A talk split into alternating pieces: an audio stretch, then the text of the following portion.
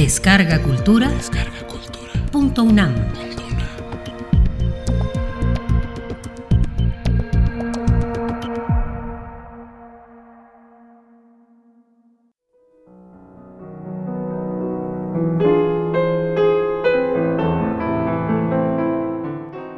El París de Cortázar y el mío. Juan Gabriel Vázquez.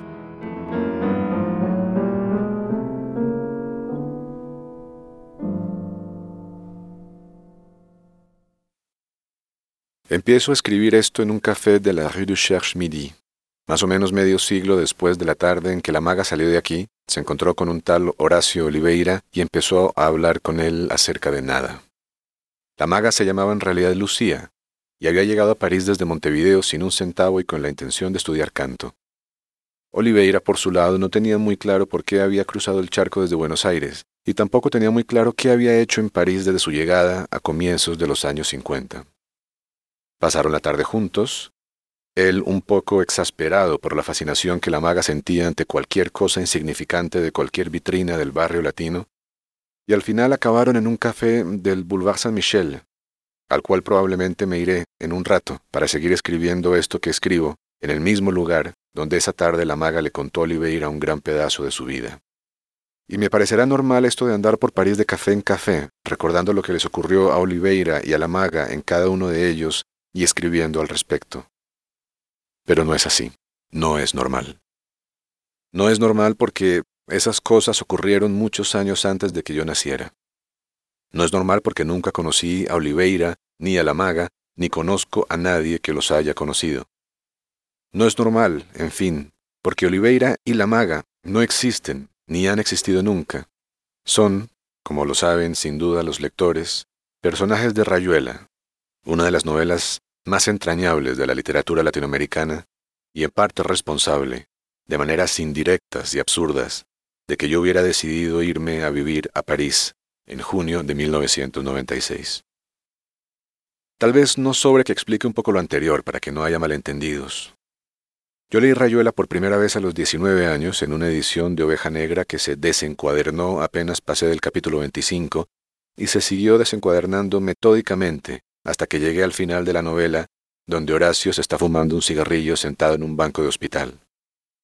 Durante los dos años siguientes la volví a leer unas seis veces, en tres ediciones distintas, y con cada vez aumentó mi deslumbramiento, aumentaron mis ganas de conocer ese París donde la gente se pasaba el día hablando de literatura y de jazz y de pintura, pero sobre todo literatura, y aumentó la sensación, no ya de que conocía a la maga y a Horacio Oliveira, sino de que eran mis amigos, y lo habían sido toda la vida. Así que después, cuando viajé a París con el pretexto de estudiar un doctorado, pero en el fondo con la intención de aprender a escribir, lo hice sabiendo que una de las razones subconscientes de mi viaje era esa ciudad mítica que había conocido en las páginas de Cortázar. Y supe además que no era el único, que el París de Rayuela llevaba más de 30 años fascinando a otros jóvenes de 19 años, como me había fascinado a mí. Porque una de las curiosidades de este libro, como bien lo sabía su autor, es la comunicación inmediata y duradera que establece con los jóvenes. Es el libro de un hombre de 50 años sobre un hombre de 50 años, y sin embargo sus lectores más fieles han sido desde el principio jóvenes de 20.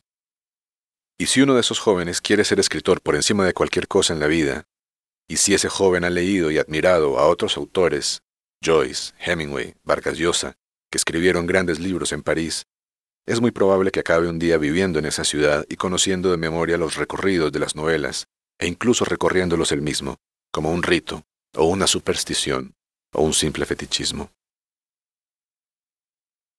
Así me pasó a mí cuando llegué a París en 1996. Al día siguiente de llegar hice dos cosas. Primero, ir a ver el número 12 de la Rue de l'Odéon, donde quedaba en 1922 la librería que publicó el Ulises de Joyce.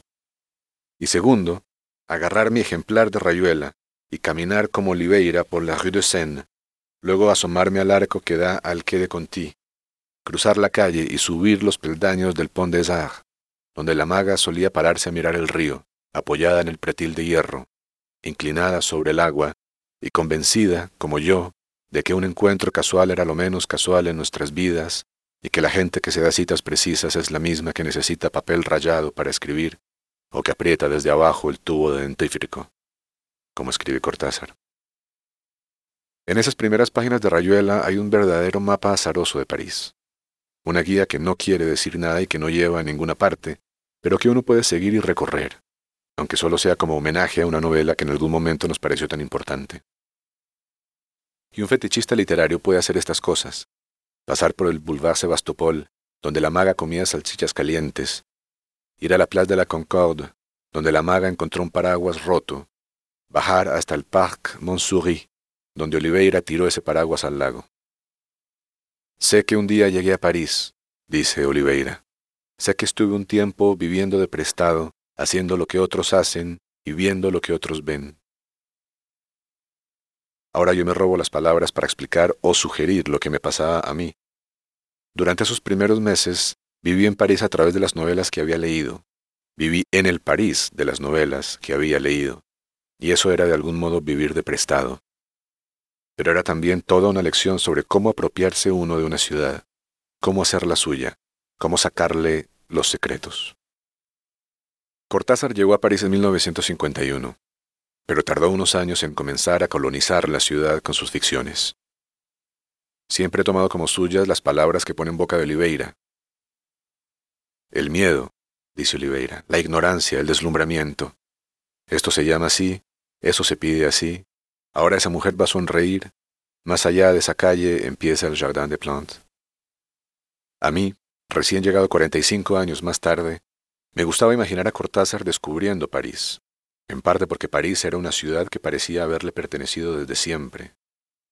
Me gustaba imaginar el momento en que, después de haber escrito los cuentos argentinos de sus primeros libros, de repente se percata de que París puede ser su escenario y comienza a escribir la ciudad. Y entonces ahí está Las Armas Secretas, por ejemplo, donde Michel y Pierre viven su triste destino en el barrio de Saint-Sulpice. O también Las Babas del Diablo, donde un fotógrafo franco-chileno sale del número 11 de la rue Monsieur le Prince, camina hasta el Sena, llega a la isla Saint-Louis, pasa primero por el quai d'Anjou y luego por el quai de Bourbon, y así llega a la punta de la isla, a una placita donde ve lo que no debía ver. O también el perseguidor, uno de los grandes cuentos del siglo en lengua española, donde el saxofonista Johnny Carter agarra un metro y se va de la estación de Odeón a la estación de Saint-Germain-des-Prés, y se queda preocupado porque entre las dos estaciones hay un minuto y medio de recorrido, y él ha sido capaz de tocar en su cabeza más de 15 minutos de música. Y claro, como los fetichistas literarios no tenemos remedio, yo tengo que confesar que me he sentado en un café de Saint-Sulpice a leer la historia de Pierre Michel. Que he caminado desde la rue Monsieur le Prince hasta la isla San Luis y me he sentado en la placita para leer la historia del fotógrafo franco-chileno, y que he tomado el metro entre Odeón y Saint-Germain-des-Prés, con el reloj en la mano, para ver cuánto tiempo dura el trayecto en realidad y cómo fue capaz Johnny Carter de imaginar 15 minutos de música en un minuto y medio de recorrido. Me fui de París a finales de 1998, después de dos años y medio en la ciudad, y desde entonces he vuelto varias veces. Todavía no sé cuál fue el apartamento del séptimo distrito donde Cortázar comenzó Rayuela, pero creo que ya he descubierto la casa donde la terminó. Esa casa que, en la descripción de Vargas Llosa, era alta y tan delgada como su dueño.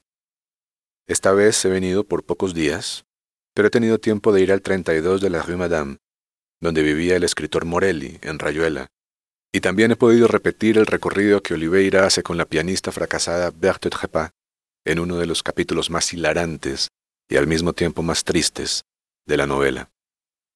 Y he tenido tiempo de comenzar esto que escribo en un café de la rue du Cherche-Midi, de continuarlo en otro del Boulevard Saint-Michel y de terminarlo en uno vecino del cementerio de Montparnasse, donde está enterrado Cortázar, y a donde iré ahora, tan pronto termine esta línea que ahora se termina.